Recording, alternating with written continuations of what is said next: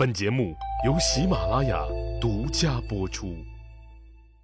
上一集里啊，我说到了相对弱小的鲁国战胜了齐国的事儿，而且是在一个农民的指挥下取得的胜利。那这究竟是什么原因啊？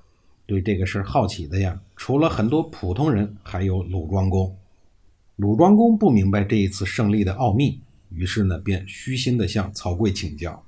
曹刿也不相瞒，说出了一番对后世几千年的战争思想都有影响的话。他说。夫战勇气也，一鼓作气，再而衰，三而竭，彼竭我盈，故克之。翻译成大白话就是说，打仗最要紧的是士气。擂鼓呢，是为了鼓舞士气。擂第一次鼓的时候，军队的士气最旺盛；擂第二次鼓的时候，士气开始下降。等擂第三次鼓的时候啊，军队就没有多少士气了。我不着急擂鼓，就是为了让我方的士兵始终保持旺盛的士气，积蓄能量。等齐军三鼓一过，我们一鼓作气地攻过去，他们还能不败吗？一鼓作气这句流传至今的成语，就是来自这位两千多年前的鲁国农民曹刿。鲁庄公又接着问：齐军大败而逃，你为什么不让我们马上追击呢？曹刿说：“夫大国难测也，具有福焉。”武士其折乱，望其精迷，故着之。意思是说，齐国是一个实力雄厚的大国，打起仗来呢，又一向经常的诡计多端。我担心他们败退有假，所以不能仓促的让士兵去追击。等我看到他们的车辙混乱不堪，看到他们的军旗东倒西歪，判定他们确实是狼狈逃窜，这才请您下令追击。鲁庄公听了曹刿的这一番理论，十分的佩服。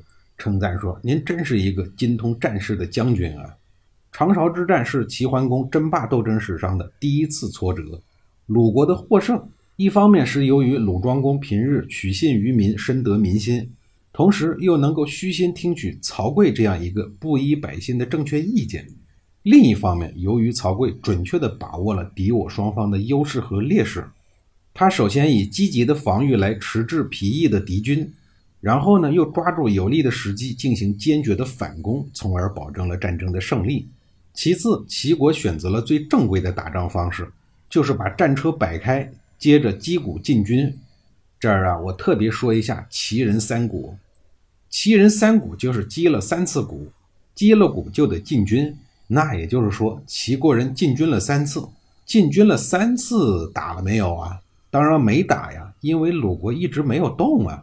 没打，是不是就该退回来呢？当然得退回来呀！不退回来，怎么又再一次的进军呢？所以，我们看到啊，齐国打的真是一场非常奇怪的战争。冲过去和人家挑战，结果人家不打，又退回来了。都冲三次了，人家不打，还是得退回来。鲁国不打，你为什么不可以直接打呢？直接攻上去，打鲁国一个措手不及，手忙脚乱呀！你这么退回来，又重新的布阵，那不是瞎折腾吗？第三，齐国打败以后逃跑也是正常的逃跑方式。曹刿下车看，又登上车看，担心齐国有埋伏。其实齐国根本不可能有埋伏，因为他们是在打正常的仗。从某种意义上来讲啊，曹刿这是以小人之心度君子之腹。我为什么说曹刿是有带着引号的小人之心呢？这就需要说一下曹刿的打仗方式了。曹刿打的显然是另外一种战争。当曹刿去见鲁庄公，问鲁庄公靠什么打赢这一仗的时候，鲁庄公讲了一番道理。我们感觉鲁庄公说的这番话其实是有道理的呀。他对士兵好，士兵拼命为他打仗；他对百姓好，百姓就积极的交粮纳税；他对祖先好，祖先就保佑他。但是曹刿说不行，您说的这些呀，打不了仗。曹刿为什么觉得这些打不了仗啊？因为曹刿觉得鲁庄公要打的还是一种常规性的战争，而不是一种创新型的战争。我们来看曹刿打的仗啊，齐军垒了三次鼓，冲了三次，但是曹刿呢却纹丝不动，这明显不符合当时的战争礼仪。其实曹刿就是要打这一种不符合礼仪的仗。等齐军一会儿冲，一会儿返回去布阵，折腾的精疲力尽的时候，曹刿一鼓作气，那齐军当然是不堪一击了。第二，齐军已经逃走了。当时的鲁庄公就想立刻追。鲁庄公为什么想立刻就追呀？因为那个时候还有一套规矩，那就是打败了的军队，如果已经跑到了五十步开外，那你就不能再追了。鲁庄公心里头着急呀，要在五十步之内追上，所以当然要追喽。可是曹刿不着急，他下车看了看车轴，乱糟糟的，毫无规律可言，一看就是乱跑一气。又登上了战车，看了看齐军的旗帜，嚯，一看七拧八歪的。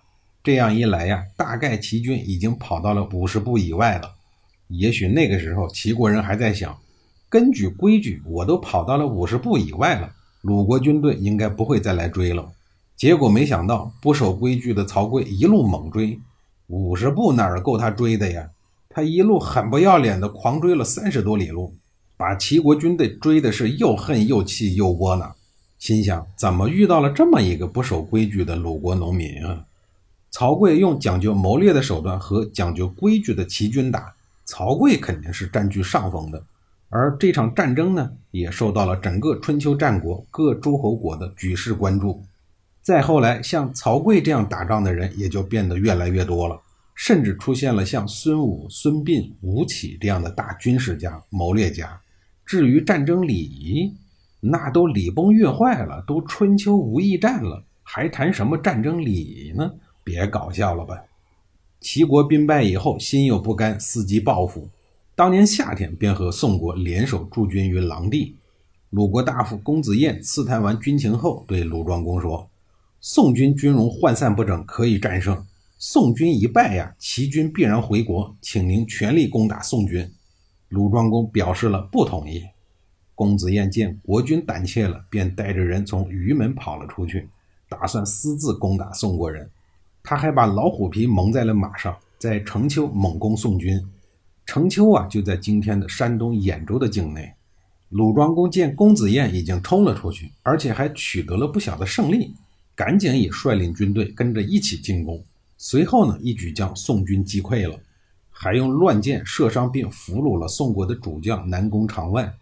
齐国人见宋国人被打垮了，估计自己啊一时也讨不到什么便宜。于是呢，也就撤军回国了。鲁庄公与两国联军的对抗中，再一次的获胜。而鲁国人在这一次战斗中抓获的俘虏南宫长万，那可是一个有故事的人。下一集里呀，我再给您详细的讲述。